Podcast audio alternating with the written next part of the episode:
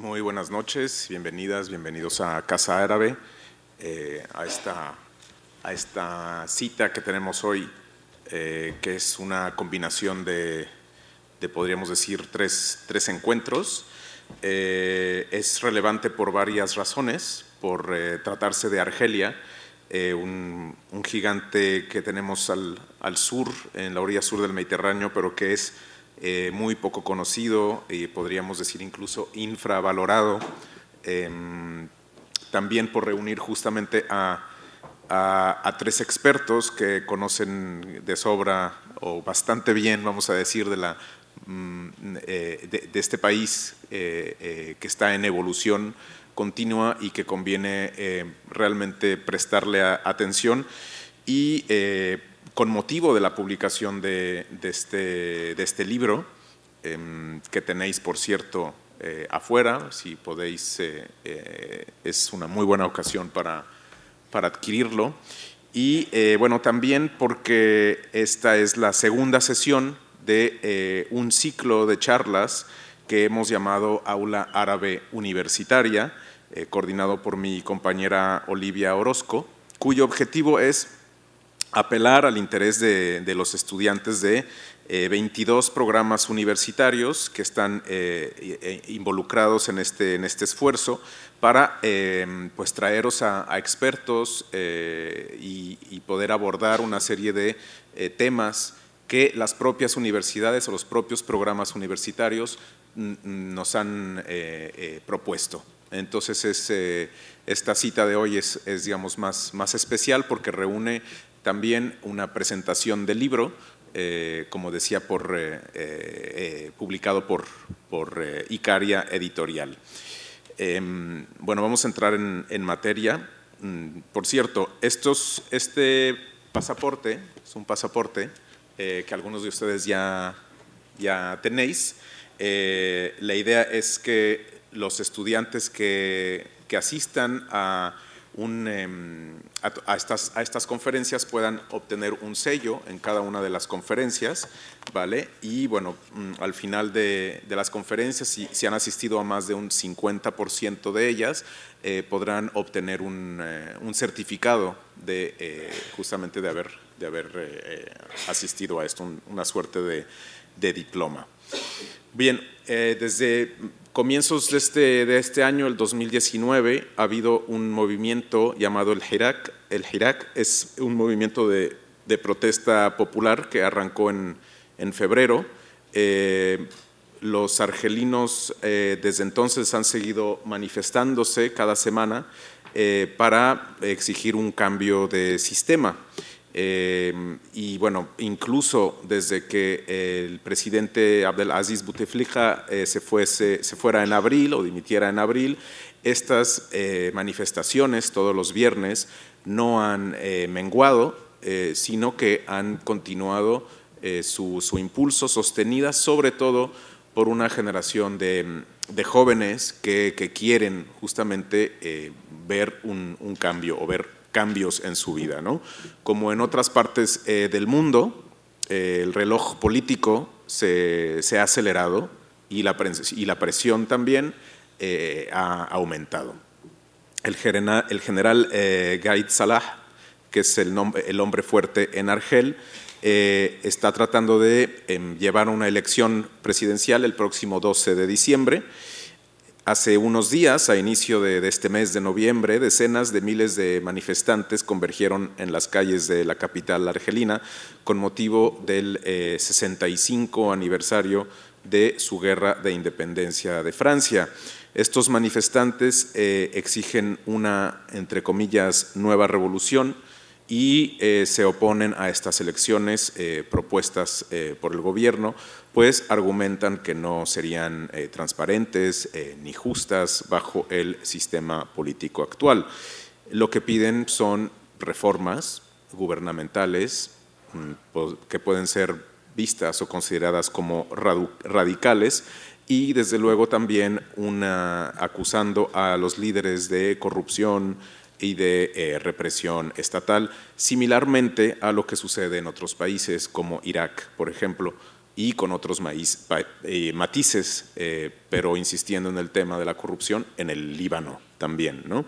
Pareciera ser una reactivación de la llamada primavera árabe en los países, en aquellos países que en el año 2011 no estaban listos para unirse a la ola de movimientos sociales que sacudieron eh, la región de África del Norte y Oriente Medio.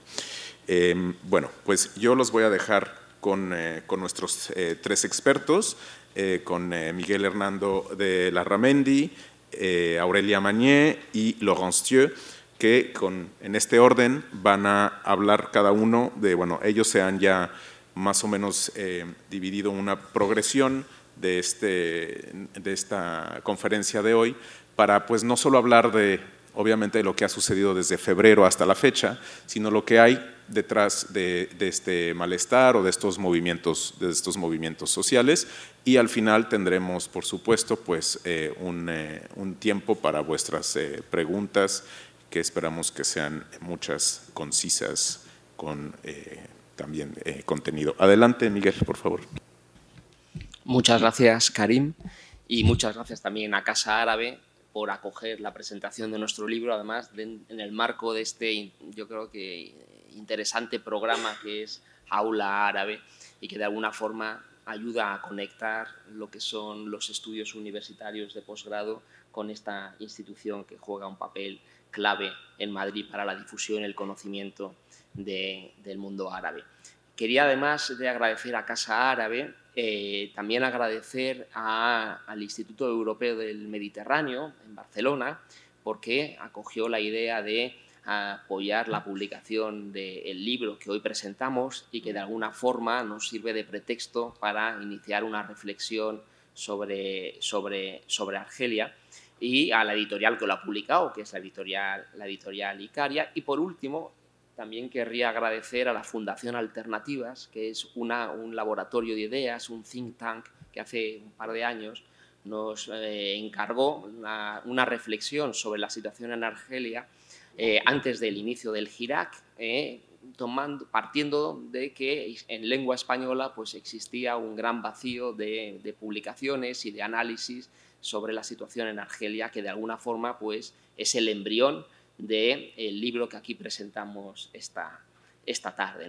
Como decía Karim, eh, lo que vamos a tratar es de combinar lo que es la explicación de lo que hay en el libro, conectándolo un poco con, con la situación eh, eh, que vive Argelia durante los últimos nueve meses, lo que él ha llamado, ha denominado el Hirak, ha mencionado como el Hirak, o ese movimiento de protesta ciudadana que se inició hace 38 semanas y que de forma ininterrumpida, pues se ha venido manifestando en las calles los viernes, eh, pero también los martes, en el caso de los estudiantes, reclamando esa, ese, cambio radical del, sistema, del sistema político argelino.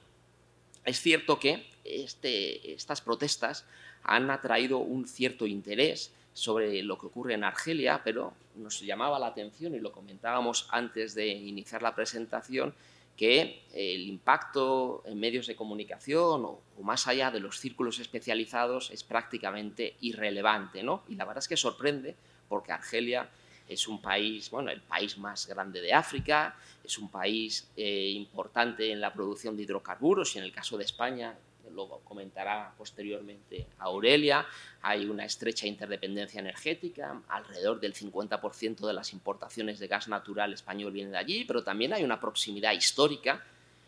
Durante la colonización francesa hubo varios centenares de miles de españoles, sobre todo en la zona de Orán, que se desplazaron y que vivieron allí. En Orán todavía hay una plaza de toros que recuerda la presencia de esa colonia de esa colonia española, se encuentra muy próximo Orán de Alicante, hay un ferry que lo conecta, en avión apenas se tardan 55 minutos para recorrer esos 295, 295 kilómetros, hay un colectivo de, ciudadanos argelinos que residen en España, que es inferior al de otras nacionalidades, pero que se acerca a los 60.000, lo cual demuestra sobre todo concentrados en la zona del Levante, y toda esa cercanía geográfica, histórica y esos lazos de interdependencia, pues llama la atención que este, este, este, este movimiento que está teniendo lugar en Argelia durante los últimos nueve meses, este Hirak, pues haya recibido poca, tan, poca, poco interés o haya despertado tan poco interés fuera de los, de los círculos especializados. ¿no? Es cierto, sin embargo, que de alguna forma ha contribuido estas movilizaciones sostenidas en el tiempo a romper con esa imagen de apatía y despolitización de, la sociedad, de una sociedad argelina que se suponía estaba traumatizada por el recuerdo pues, de esa, guerra civil, de esa década negra que tuvo lugar en el país, de la que luego hablará con más detalle Laurent Stue durante los años 90, que causó también cerca de, un, de 100.000 de un número muy elevado de, víctimas y que de alguna forma pues, eh, produjo como guerra civil pues, un, un, trauma, un trauma colectivo. ¿no? Y que de alguna forma esa, ese, el impacto que, que, tenía esa experiencia traumática fue la razón que durante eh, en el año 2011, el año en que surgieron pues, esa primavera árabe, yo prefiero llamarla, esa oleada de revueltas antiautoritarias que atravesaron gran parte de los países de la región, pues, eh, pues permitió, permitió que en Argelia esas protestas que surgieron pues fueran esquivadas o no tuvieran un recorrido más, más intenso. También es cierto que a ello contribuyó de forma decisiva la situación económica de Argelia en aquel momento, eh, con, un, con, un, superávit importante de recursos procedentes de, los hidrocarburos, con lo cual se inyectaron pues, eh, muchas transferencias de recursos económicos que ayudaron a desactivar las protestas en el año 2011. ¿no? Pero tampoco cuando unos años después, en 2014, el presidente Bouteflika, que mencionaba antes Karim, optó a un cuarto, a un mandato, pues tampoco hubo algunos sectores de la sociedad y algunos movimientos que se opusieron a que eh, un presidente que había, había, sufrido un infarto cerebral el año anterior y que se encontraba en una situación eh, pues de, de, aparente discapacidad, pues pudiera concurrir a las elecciones del 2014, que concurrió y que, como bien saben, ganó y permaneció en el cargo hasta, hasta, 2000, hasta 2019. De hecho, fue el anuncio de que iba a presentarse a la reelección en el año 2019, después de haber ocupado la presidencia en una situación de salud eh, pues ya bastante, bastante complicada, fue lo que actuó como detonante, como espita, pues de, eh, de ese movimiento ciudadano pacífico, multitudinario, que llamamos Hirak, y que eh, ante lo que fue percibido claramente pues, como una humillación colectiva, ¿no? un presidente incapacitado que optaba a un quinto mandato presidencial. Bien, me interesa subrayar eh, una de las características que, a diferencia de otros movimientos que han tenido lugar en el mundo árabe y fuera de él, caracteriza a este Hirak argelino, ¿no? y es eh, su sostenibilidad en el tiempo, ¿no? cómo ha conseguido mantener esas movilizaciones cada viernes y cada martes durante estas 38 semanas, durante estos casi nueve meses, pese al mes de Ramadán, ha conseguido no, no desinflarse durante el mes de verano, ni tampoco con el aumento, con el deterioro de la, situación climatológica.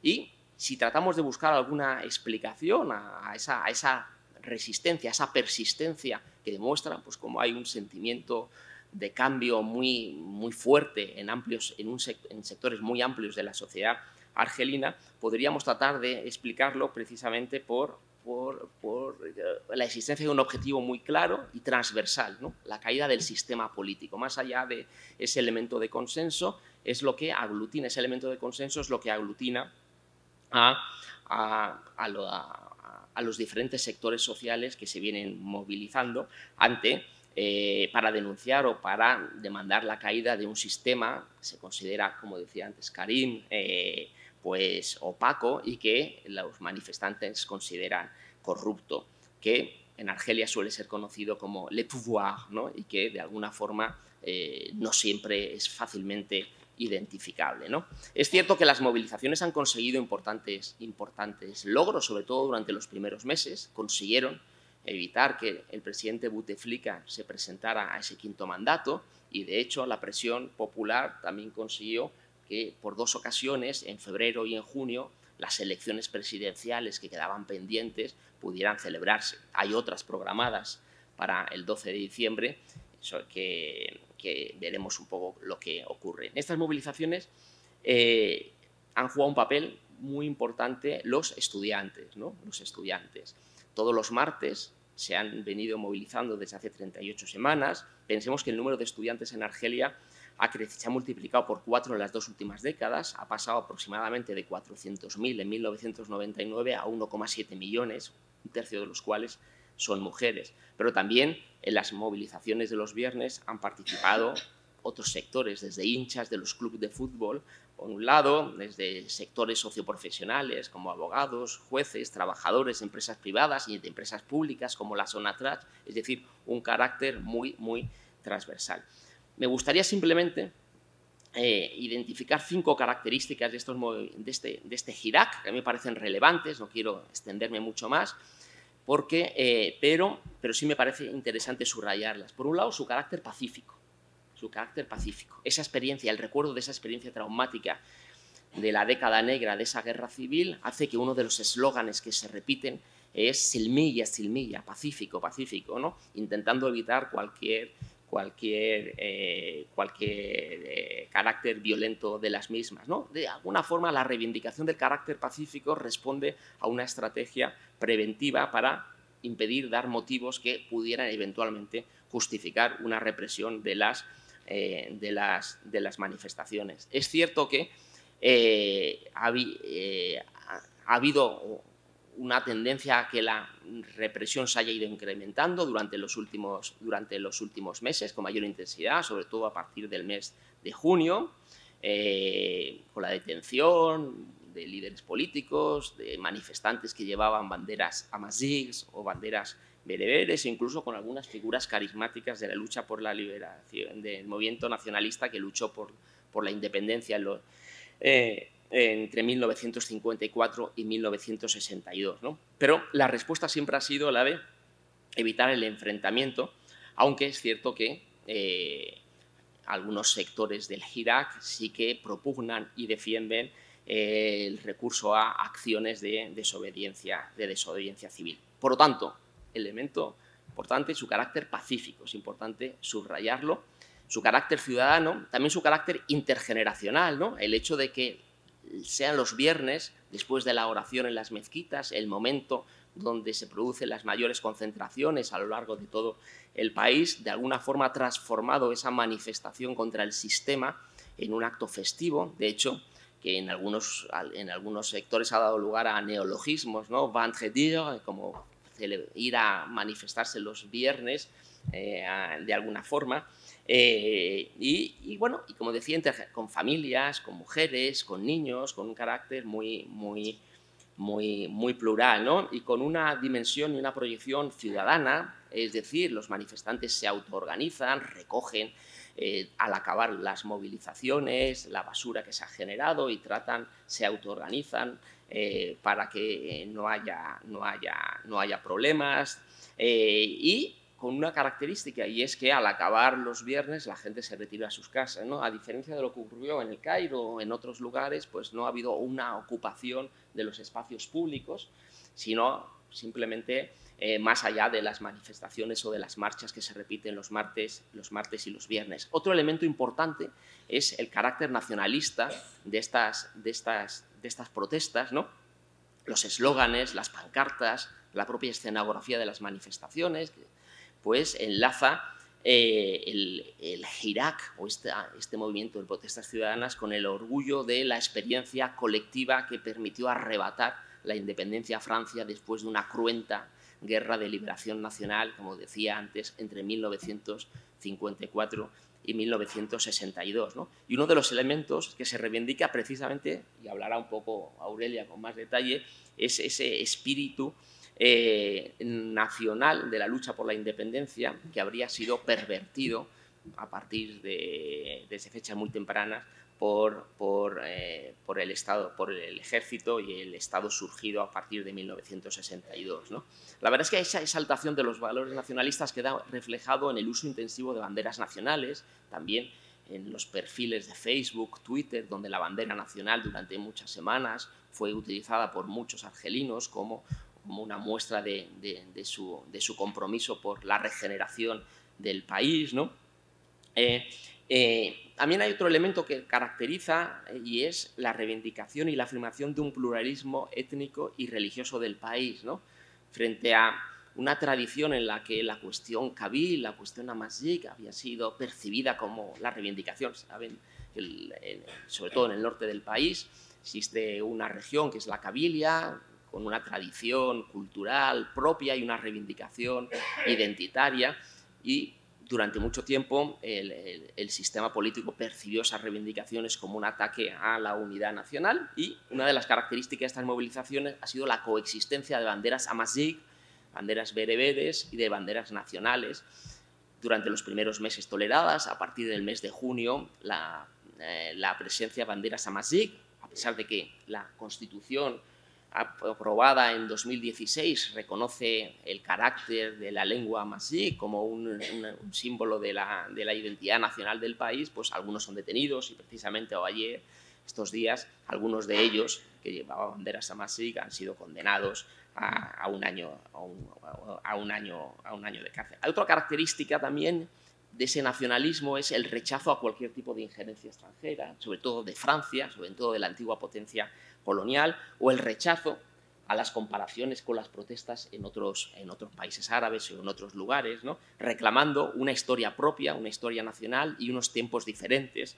La idea de que en 1988 hubo ya unas revueltas conocidas como las revueltas de octubre y, eh, y una parte importante de los manifestantes reivindica o, reclama eh, la idea de esas revueltas como, como, una, como una primavera anticipada, si queremos, si queremos así decirlo. Por último, hay un elemento también interesante que, ha sorprendido a, sobre todo a los observadores extranjeros también, que ha sido pues, el carácter creativo, la creatividad que se, ha, que se ha producido durante todas esas movilizaciones, manifestaciones, con pancartas, con, eh, con, grandes, eh, con grandes carteles, redactados tanto en árabe como en inglés, francés, amazigh, que de alguna forma reflejan toda una vitalidad escondida de toda una generación, sobre todo de jóvenes, que, eh, que, estaba, que estaba allí presente y que merece la pena ser subrayada. Quien le interese este Irak,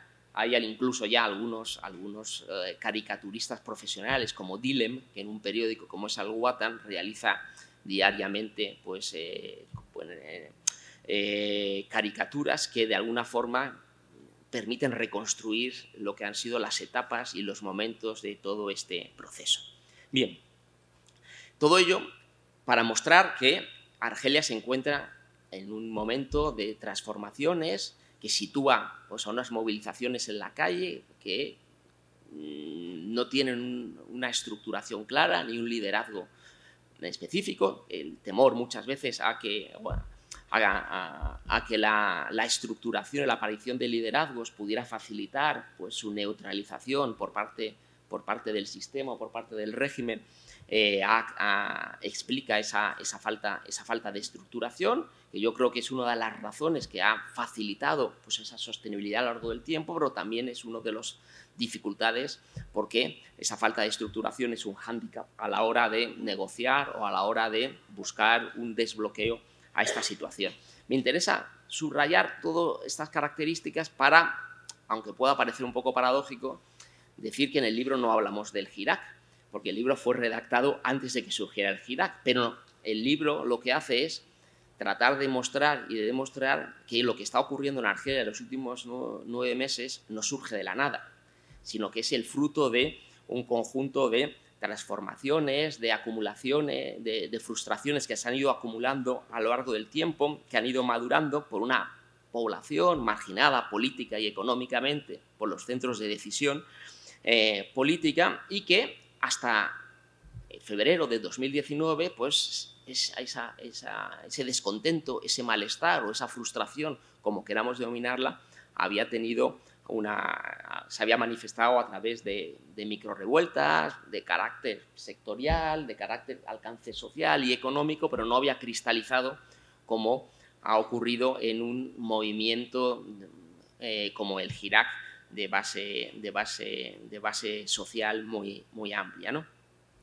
Por lo tanto, eh, lo que está ocurriendo eh, eh, merece una reflexión, yo creo, y es un poco como acaba mi intervención, una, mirada más atenta y, que desde el ámbito universitario, pero también desde el ámbito de los medios de comunicación, se observe y se analice y se, y se, y se, mire lo que, está, lo que está allí pasando, pero lo que nosotros planteamos es una reflexión eh, en clave histórica que permita reconstruir eh, la evolución del Estado argelino y que proporcione claves y el background necesario para comprender eh, cuáles son las características de un Estado cuya legitimidad se encuentra hoy en cuestión. Y, bueno, eso es un poco lo que yo quería decir antes de pasar la, la palabra a mis compañeras y autoras del libro, Aurelia Mañé y Logan que van a explicar ellos con más detalle el contenido específico de la obra. Bueno, muchas gracias Miguel por el paso de palabra. Y muchas gracias también a Casar, eh, obviamente, por invitarnos, especialmente a mí, que vengo de Barcelona, o sea, por traernos hasta aquí. Y, doy también por mías los agradecimientos al IEMET, a Icaria de Fundación Alternativas, que obviamente ahí están y ya también los expresamos en otra presentación del libro que ya realizamos en Madrid, Madrid, Barcelona, perdón, justamente en el IEMET. También querría disculparme porque parece que ha habido una duplicidad, de, bueno, una duplicidad, una doblez más que duplicidad de invitaciones y hay unas invitaciones que han sido emitidas por Casa Árabe donde ponía que el acto era a las 7 y otras que han sido emitidas por Icaria Editorial que era a las 7 y media. Entonces veo que hay alguna gente que ha llegado tarde, que además conozco y que me consta que mandé yo la invitación, pero no es por ello, sino porque por disculparnos porque realmente no nos, no nos dimos cuenta y había dos horarios eh, distintos. Dicho esto, pues vamos a empezar con lo que nos trae aquí. Eh, en esta división de tareas, efectivamente mi tarea era complicada porque tengo que explicar el porqué del libro, la organización del libro, dos capítulos del libro y además, eh, efectivamente, visto que aquí hay gente de habla mediterránea, dar algún contenido que se puedan llevar a casa con cierto sentido. Entonces voy a intentar un poco hacer todo esto lo mejor posible eh, y si no, pues estarán luego que todavía le queda un trozo para corregir aquello que yo no haya hecho. Eh, sí, presento un poco, eh, primero, pues, por qué este libro y cómo está pensado este libro, cuál es la razón de ser este libro. Hay una parte que ya, ya se ha descrito, lo ha dicho Miguel, es, bueno, este libro sale, el germen es un informe que hicimos para Fundación Alternativas hace un par de años, y, la razón es, es, es la, la, falta, yo creo realmente la falta de, de, literatura sobre Argelia, divulgativa sobre todo en este país.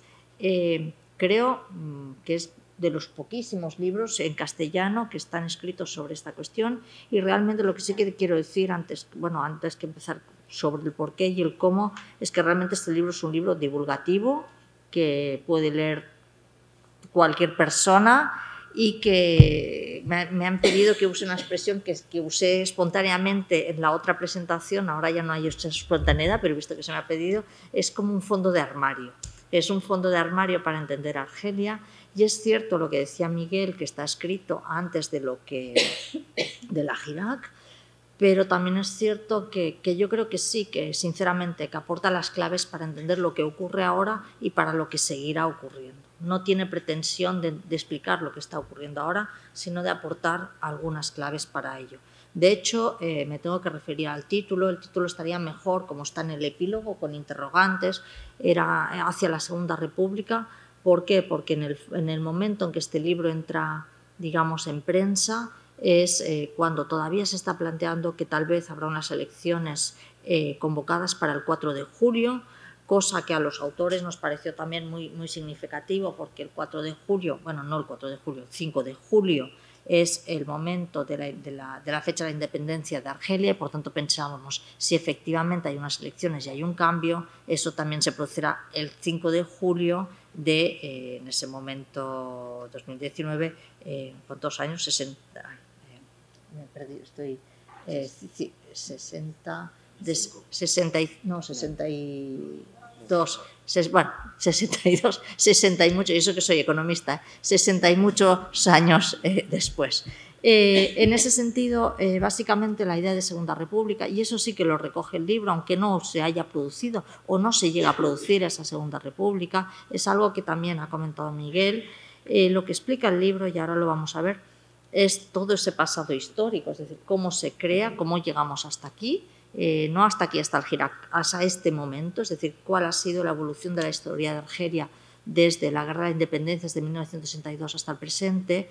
Y, también algo que sí que, existe en este movimiento Girac y también lo comentábamos en, en una conversación que hemos tenido antes, esa idea de que parece que lo que está ocurriendo, sea lo que fuere lo que ocurra y sea que es como sea lo como se acabe solucionando o resolviendo la situación actual, presenta una cierta dualidad entre la reivindicación de un pasado histórico, la reivindicación de esa lucha que hubo y del movimiento eh, nacionalista y de esa primera, yo diría, un poco mm, esa virginidad todavía ¿no? del movimiento nacionalista en los primeros años, esa reivindicación de lo que fue, que en algún momento se piensa que se ha pervertido y que lo que se quiere recuperar es esa primera fase. Claro, esa primera fase sería la, parte república, la segunda sería, pues va a ser distinto, va a ser con un cambio de régimen o con un cambio de algunos de los aspectos que hay en ese régimen. Entonces, desde ese punto de vista, yo creo que sigue siendo válido. Bueno, este libro y el informe, yo creo, pero sobre todo el libro, eh, se escribe, también lo tengo que decir, desde un punto de vista de alguien que está aquí, que no está allá, ¿vale? De la visión que tenemos los que estamos aquí de lo que ha sido la historia de allá y de lo que ocurre allá.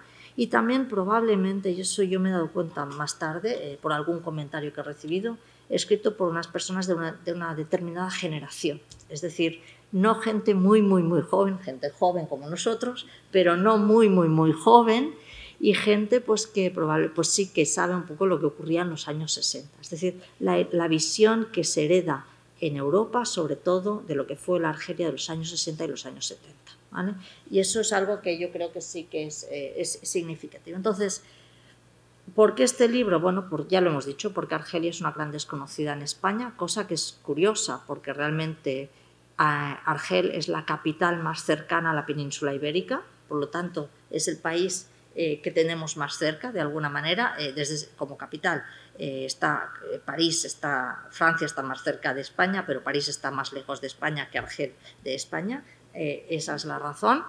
Y, por otra parte, también es de extraño porque, como ya se ha dicho aquí, el principal, el origen, del principal suministro de gas en este país proviene de Argelia, con lo cual hay unas relaciones económicas muy fuertes y muy, digamos, fuertes y largas en el tiempo con Argelia. A pesar de ello, esas cosas que siempre dicen, bueno, todo esto lo puedes explicar por el petróleo y por el gas, en España, por el petróleo y por el gas sobre Argelia, no explicamos prácticamente nada. Entonces, eso es, es, sorprendente. Entonces se junta ese desconocimiento con esa proximidad y con esa imagen mítica de algunas generaciones o de algunos expertos que tenemos. Entonces, eso es de eso va el libro, de eso va fundamentalmente el libro y lo que, lo que, lo que tal como está estructurado, pues en el, principio, el primer capítulo, ¿qué es lo que hacemos? Pues intentamos explicar esa visión mítica, ¿qué entendemos nosotros por esa visión mítica? Por esa visión mítica entendemos básicamente tres cosas. Entendemos una idea de que eh, eh, Argelia, bueno, eso no es un mito, es decir, es la visión mítica. Argelia es fruto de un proceso revolucionario independentista durante la guerra y de ahí esa idea de la Argelia revolucionaria, que es cierta, pero ahí se le ponen muchos atributos que son más o menos discutibles, es decir, esa idea de que Argelia, eh, el Estado argelino hace una revolución, sí, que el Estado argelino fue socialista, que fue laico, que fue eh, antiimperialista, todo eso es toda una serie de atributos que asumimos como eh, el Estado argelino es así.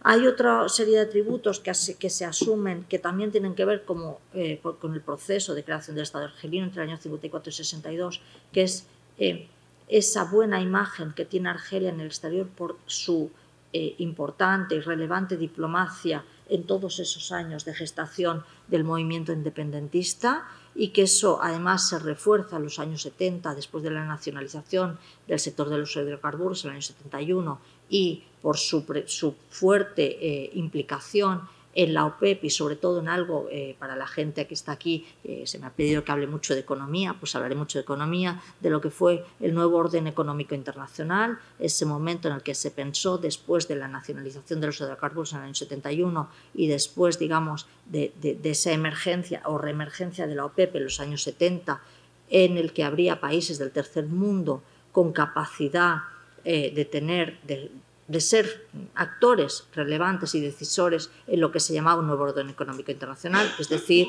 aquellos países del sur que recuperaban su parte de la renta mundial y que por lo tanto tenían una capacidad de articulación de proyectos económicos nacionales. Eso es algo que, es lo que se vino a llamar el nuevo orden económico internacional. Por lo tanto, esta es la segunda pata, digamos, de prestigio y la tercera parte, eh, y ahí sí que me centro mucho en el ámbito económico, tiene que ver efectivamente con el hecho del petróleo, pero sobre todo en los años 60-70 también con todo un proceso de industrialización que se produce en Argelia, eh, que es lo que se vino a llamar las industrias industrializantes y que fue eh, también como un paradigma de desarrollismo e industrialismo en el tercer mundo, que fue un proceso que no se produjo en otros ámbitos. Entonces, desde ese punto de vista, desde ese punto de vista de la Argelia revolucionaria, socialista, laica, antiimperialista, de la Argelia eh, reivindicativa, pero con saber hacer diplomático, y Adalid del tercer mundo a través del nuevo orden económico internacional,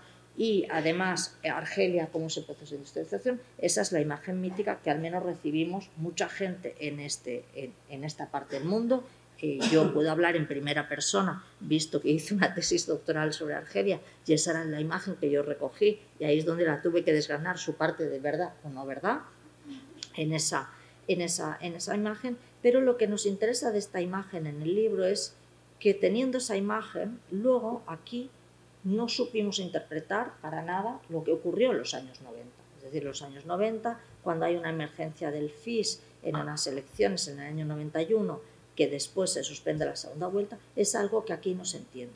Aquí, quiero decir, aquí, en España, en Europa, etc. No se entiende porque no casa con esa idea de esa Argelia mítica, revolucionaria, laica, etc. ¿De dónde sale esto? ¿Cómo ha podido salir esto? ¿Y qué es lo que está ocurriendo? ¿Vale? Entonces, ese es, un poco el planteamiento del libro. ¿no? En ese planteamiento del libro que decimos, bueno, eh, esos tres mitos dan lugar a tres rentas que hablamos de ellas, la renta de los hidrocarburos, la renta diplomática, que luego se convertirá, entiendo que luego probablemente, o si no Miguel retomará, hablará de esa renta diplomática securitaria y, eh, y la renta, digamos, histórica, de legitimidad histórica de aquellos que consiguieron que Argelia fuera independiente y de creación del Estado. Entonces, lo que estamos todo el rato en el libro es un poco contrarrestando eh, o contraponiendo, más que contrarrestando, estas dos, estas, dos, estas dos ideas, esa idea de mito con esa idea de, decadencia o, de, desaparición de determinadas rentas. Entonces, en ese contexto, ¿qué es lo que, ¿cómo está estructurado el libro? Bueno, pues el primer, el primer capítulo lo que estructura es cómo se construye este Estado y se construyen estos mitos más una parte de creación del Estado que ahora mismo eh, pasaré a detallar, porque tiene mucho que ver con la cuestión de los hidrocarburos y por tanto cómo se construye la renta histórica y la renta de los hidrocarburos. Un segundo capítulo que ya está más en la actualidad, que entra en los años 80, eh, cómo se va desconfigurando ese mito y emerge lo que vendría todo el movimiento islamista un tercer capítulo que ya nos habla, digamos, de cómo se deconstruye también, esa es la parte más de, herencia histórica, y los nuevos eh, movimientos eh, sociales y políticos que están surgiendo. Y un cuarto capítulo que es un, es un híbrido, también pensando que este libro se iba a publicar en España, que tiene que ver mucho con, la, con, toda la cuestión de los hidrocarburos y especialmente con las relaciones de España y el gas, o sea, con el gas de Argelia eh, en esas relaciones. En ese sentido, no sé cuánto tiempo tengo. Me quedan tres minutos. ¿Tres minutos de verdad? Bueno, Pues entonces, con tres o cuatro minutos, perdonadme, me entretení mucho, eh, voy a intentar hacer un poco la primera, el primer capítulo y luego ya iremos rápido al segundo. Ese primer capítulo que lo que explica es cómo nace ese estado. ¿vale? Hay ahí tres elementos eh, que, a los que les damos mucho peso. El primero es esa idea de cómo nace eh, algo que ahora se está cuestionando, eso sí que es cierto, que es esa ideología nacionalista que, se basa mucho en algo que, bueno, ya no sé el término, eh, en ese, eh, yo diría populista, en tanto en cuanto es esa unidad del pueblo, hay la creación de un pueblo, la identidad argelina se expresa por una única unidad, que es la de ser la identidad árabe-musulmana, que eso es algo que se recoge ahí y que eh, y que eso se acaba, convergiendo en una estructura de poder, que es esto que Miguel también llamaba de le pouvoir, que es algo que está ahí, eh, luego podemos hablar de ello en el debate, pero que se escuda en un partido único, que es el Frente de Liberación Nacional, y que es el que crea el Estado. Un Estado que es un Estado profundamente centralizado, muy jerarquizado y hasta cierto punto excluyente, excluyente de otras ideologías. ¿Cómo casa esto en la construcción del Estado argelino? Allí hay algo que, tiene que ver con los aspectos económicos, que es que esta construcción de este Estado va paralela a la construcción de lo que sería eh, toda la estrategia de industrialización y todo el proceso de nacionalización de los hidrocarburos. Entonces ahí, para hacerlo en tres minutos, que eso me costará mucho, eh, ¿qué es lo que ocurre? Lo que ocurre es que hay, por una parte, eh, tres factores. Un Estado que mm, por una parte, eh, pasa a tutelar una cosa que se llaman los bienes vacantes, que es lo que dejan los franceses, y que inicia un proceso de industrialización. Ese proceso de industrialización en parte hereda buena eh, parte de lo que habían dejado los franceses, y que, eh, pero que se basa, y ese era el gran, el, gran mito de la Argelia, de la Argelia independiente, en lo que sería la industria pesada, es decir, para que nos entendamos aquí, un modelo soviético de industrialización. Esa es una pata. Segunda pata, se nacionalizan los hidrocarburos en el año 1971 y eso da lugar, evidentemente, a la recuperación de los ingresos de la renta de los hidrocarburos para Argelia, pero sobre todo a la creación de una principal fuente de excedente o de financiación de esa economía, que es algo que está ahí, que son los hidrocarburos, que, está, que es muy centralizado, que genera unos ingresos que se venden al exterior y que si se tienen que reinvertir internamente solo se, pueden hacer, solo se puede hacer de forma centralizada. Por lo tanto, tenemos un Estado que impulsa una estrategia de industrialización a la soviética, para que nos entendamos, eh, y ahora lo hago muy breve. Por otra parte, tenemos eh, mm, una, una fuente de financiación de esa economía muy centralizada por definición, porque así son los hidrocarburos, que genera una única fuente de ventas y una única fuente de ingresos. Y por otra parte tenemos un Estado que, en parte por herencia francesa, en parte por necesidad y en parte por cómo se crea, es extremadamente centralizado y jacobino. Si juntamos esas tres cosas, es decir, industrialización a la soviética, eh, hidrocarburos centralizados y estados, vemos que eso confluye en una economía política, yo diría, es decir, en una economía y unas relaciones políticas que van a la par.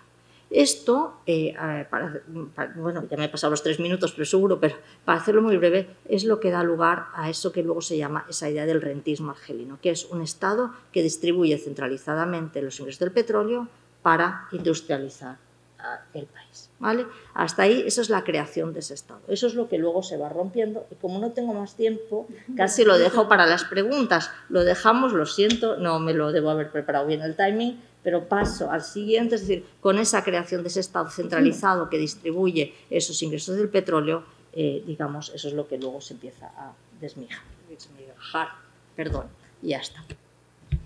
Muchas gracias, Aurelia. Y bueno, eh, en primer lugar, eh, agradecer a Casa Árabe por acogernos, poder presentar aquí el libro. También extiendo esos agradecimientos al Yemen y a Icaria y a Fundación Alternativas. Eh, voy a intentar, bueno, como ha hecho Aurelia, eh, enlazar un poco con lo que acabas de decir, porque precisamente mm, lo que quería hacer en la presentación, claro, estamos hablando en, el libro bastante de la gestación del Estado, de, la historia ¿no? de, Argelia, y al principio de la presentación Miguel se ha referido precisamente a las protestas que no están en el libro, pero está esta vinculación histórica clara, ¿no? porque en los lemas de los manifestantes el referente histórico está continuamente presente, incluso uh, pues personalidades ¿no? de, la, uh, de, de, la lucha por la independencia han estado incluso en las protestas. Y esta, esta voluntad por los manifestantes también de recuperar una historia Claro, no hay que olvidar que eh, la, historia de la independencia está muy presente ¿no? también en el sistema educativo argelino. Todos los niños y niños, evidentemente este referente es clave y se les ha dado una interpretación de la historia, evidentemente una narrativa que se ha hecho desde el poder. Evidentemente yo creo que hay una voluntad también de recuperar otra narrativa ¿no? de la historia de Argelia y evidentemente de enlazar una nueva independencia, ¿no? una nueva independencia un poco como una independencia confiscada, ¿no?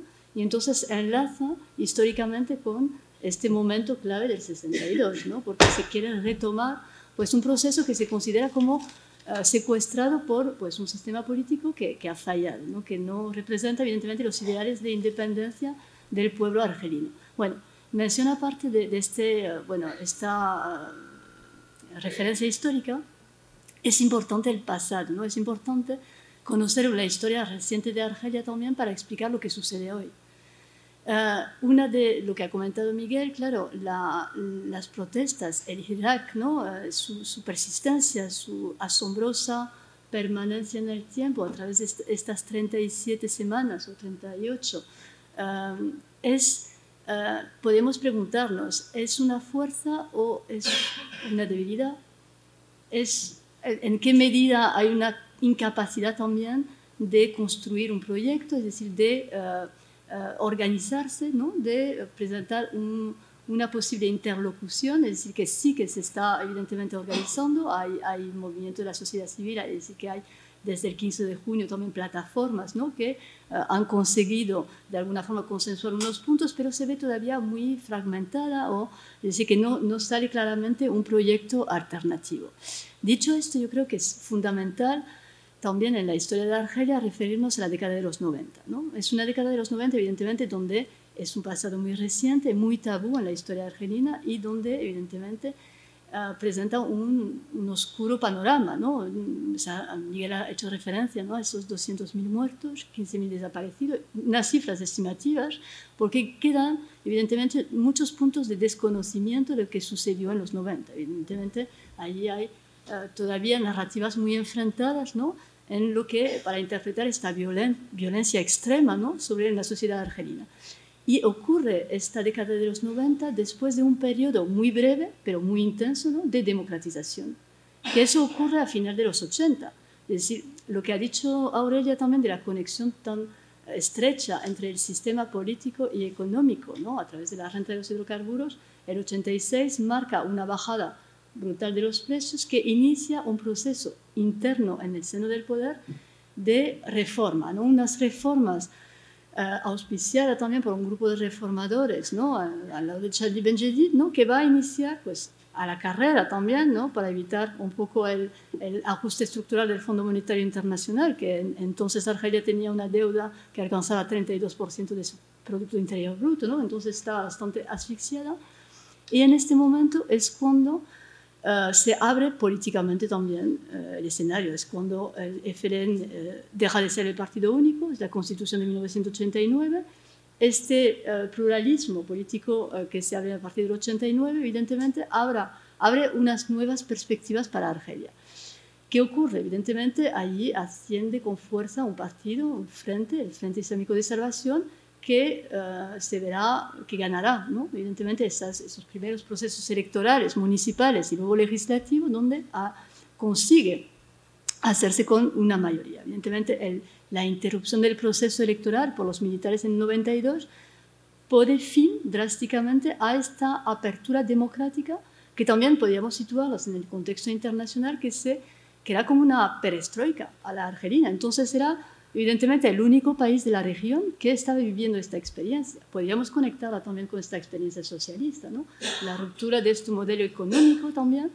Entonces, claro, ¿qué sucede? En el momento de los 90 es un periodo de recomposición, de reconfiguración de fuerzas políticas internas también muy complicado y ya veremos cómo evidentemente los militares se hacen con la gestión política directa ¿no? del país, bueno, nunca han dejado de estar en el centro ¿no? también de, ah, del corazón del sistema político, pero ahí se hace también toda una recomposición donde vienen a adquirir mayor protagonismo lo que llamaban los janvieristas, ¿no? Eh, miembros del ejército, de la bueno, del ejército de, la parte del ejército de, Francia, ¿no? Bueno, unas figuras de Nezar, la a la Mali, que van a tener también la línea dura, erradicadora, frente a los grupos islamistas. Bueno, eso es la, década de los 90 que, producirá evidentemente unas fracturas ah, eh, internas eh, muy graves ¿no? en la sociedad argelina que a día de hoy yo creo eh, no se han curado, ¿no? heridas evidentemente que el proceso de reconciliación nacional, ¿no? que la figura de Bouteflika que se recupera al final de los 90 para evidentemente reconciliar esta sociedad argelina, es un, más bien un pasar página y no mm, ir profundizando ¿no? en un proceso de justicia ¿no? o de reconciliación verdadero. De hecho, evidentemente, hasta el día de hoy, asociaciones ¿no? de desaparecidos, tanto del campo de los militares como de los grupos islamistas, luchan por tener, conocer la verdad sobre lo que ha pasado con sus eh, familiares desaparecidos durante este periodo. Así que están eh, todavía eh, muy activos.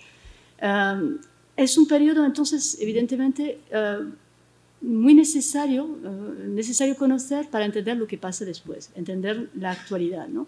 Y uno de, las, eh, de los puntos muy interesantes en el que hay que fijarse es precisamente esta, la apertura del, del 89, ¿no? que permite la inclusión de una sociedad civil emergente en Argelia, se ve abruptamente uh, cortado, ¿no? abortado por este proceso de guerra ¿no? durante los años 90.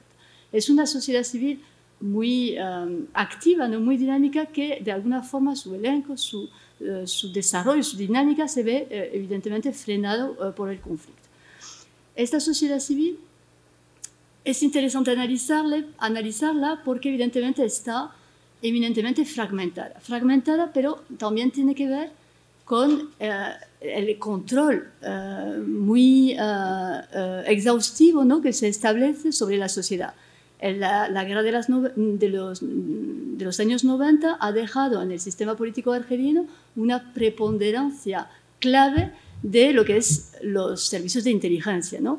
Mm, el DRS ¿no? es decir, mm, tendrá un papel clave ¿no? también en el control de la sociedad civil y durante el periodo posterior a la guerra de los 90, evidentemente, mm, es muy difícil la emergencia de un tejido asociativo, una sociedad civil consolidado en Argelia por distintas estrategias sistemáticas de eh, cooptación, eso se ha visto con los sindicatos autónomos, de división y, bueno, y también las propias dinámicas de la sociedad civil. Es decir, que ahí existen, por ejemplo, en el caso de las ligas argelinas de derechos humanos, cuatro o cinco versiones distintas, ¿no? de por también, bueno, cuestiones también internas. ¿no? Eso es un dato interesante para entender lo que sucede hoy. La fragmentación de la sociedad civil, uh, su diversidad, las fracturas que no sean evidentemente uh, cicatrizadas ¿no? de este periodo de conflicto, que nos puede dar pistas sobre, evidentemente, la dificultad que puede tener el tejido social, los movimientos sociales, para articular un discurso único o articular, evidentemente, una alternativa. ¿no? Entonces, bueno, eso es una de las claves. Otra de las claves de, este proceso que comentaba antes es la recuperación a final de los 90, evidentemente, de la figura de Bouteflika. ¿no? Bouteflika, que eh, el ejército mm, se va a buscar porque, bueno, tiene esas dos eh, facetas de no haber estado implicado directamente en la década de los 90, haber, estado fuera, y también, bueno, es un, había sido ministro de Asuntos Exteriores de la época de Boumediene, entonces su eh, em, renta diplomática, a la que se refería Aurelia, es importante y permite a Argelia salir también de su aislamiento internacional. Coincide, evidentemente, con el 2001 donde eh, la prioridad eh, de la agenda internacional es la lucha contra el terrorismo y la, eh, la propia experiencia de Argelia ¿no? se presentará frente a los grupos islamistas como un, una, una, baza ¿no? interesante, una expertise ¿no? valiosa para los distintos gobiernos. ¿no? Con lo cual Bouteflika sí que consigue, evidentemente, y eso lo, utilizará también para aumentar su margen de poder frente a los militares, uh, sacar a Argelia de su aislamiento de los años 90 y uh, también a iniciar este proceso, bueno, iniciar no, pero afianzar este proceso de reconciliación nacional que, que os comenté, porque, bueno, todo el proceso de tregua con el IS había, uh, se había hecho con su predecesor, ¿no? la Rahma a través de Yamin Zerwal, ¿no? que consiguió la tregua de la IES, que era la rama armada de los, del FIS. ¿no? Bueno, pasando, entonces esta, esta fase, esta, el afianzamiento de Bouteflika en el poder, pues tiene que ver con esas dos bases, ¿no? diplomática y también a nivel nacional, la legitimidad que le ha dado haber sido como él el, el, el, que recupera los réditos de la reconciliación nacional. ¿no? Bueno, yo creo que, uh, no sé si me extiendo mucho, o si, bueno, yo era explicar un poco uh, por qué en el libro, uh, claro, nos enfocamos en distintos periodos históricos, pero yo creo que son claves y muy de actualidad, ¿no? Para entender lo que sucede a día de hoy. Um, y, bueno, no sé si me dejaba algo más. Ah, sí, la, recordar la, lo que fue octubre del 88, ¿no? Octubre del 88 fue un momento clave en la historia de Argelia, porque arranca también con este proceso de democratización, pero que hay que recordar que es el momento de ruptura con el ejército también, ¿no? porque en este momento sí que el ejército dispara a los manifestantes. No sucede así, evidentemente, las protestas del 2019, pero allí hay una ruptura frente al mito también de un ejército vencedor de uh, la independencia, ¿no? una ruptura con el pueblo. ¿no? Esta generación del 88 es una generación que tiene ahora 50, ¿no? imagino, 50 años, pero que están acompañando también a la generación de sus hijos en las protestas, es decir, que son intergeneracionales, como tú bien has dicho. Entonces, eso ayuda a comprender también cómo familias enteras ¿no? también acompañan uh, este proceso. ¿no? Uh, bueno, no sé si me he perdido un poco en, la, en el desarrollo de la... bueno, pero podemos volver, yo creo que a través de vuestras preguntas sobre algunos aspectos que hemos tratado también en el libro, ¿no? Para completar. Así que lo dejo aquí. Muchas gracias.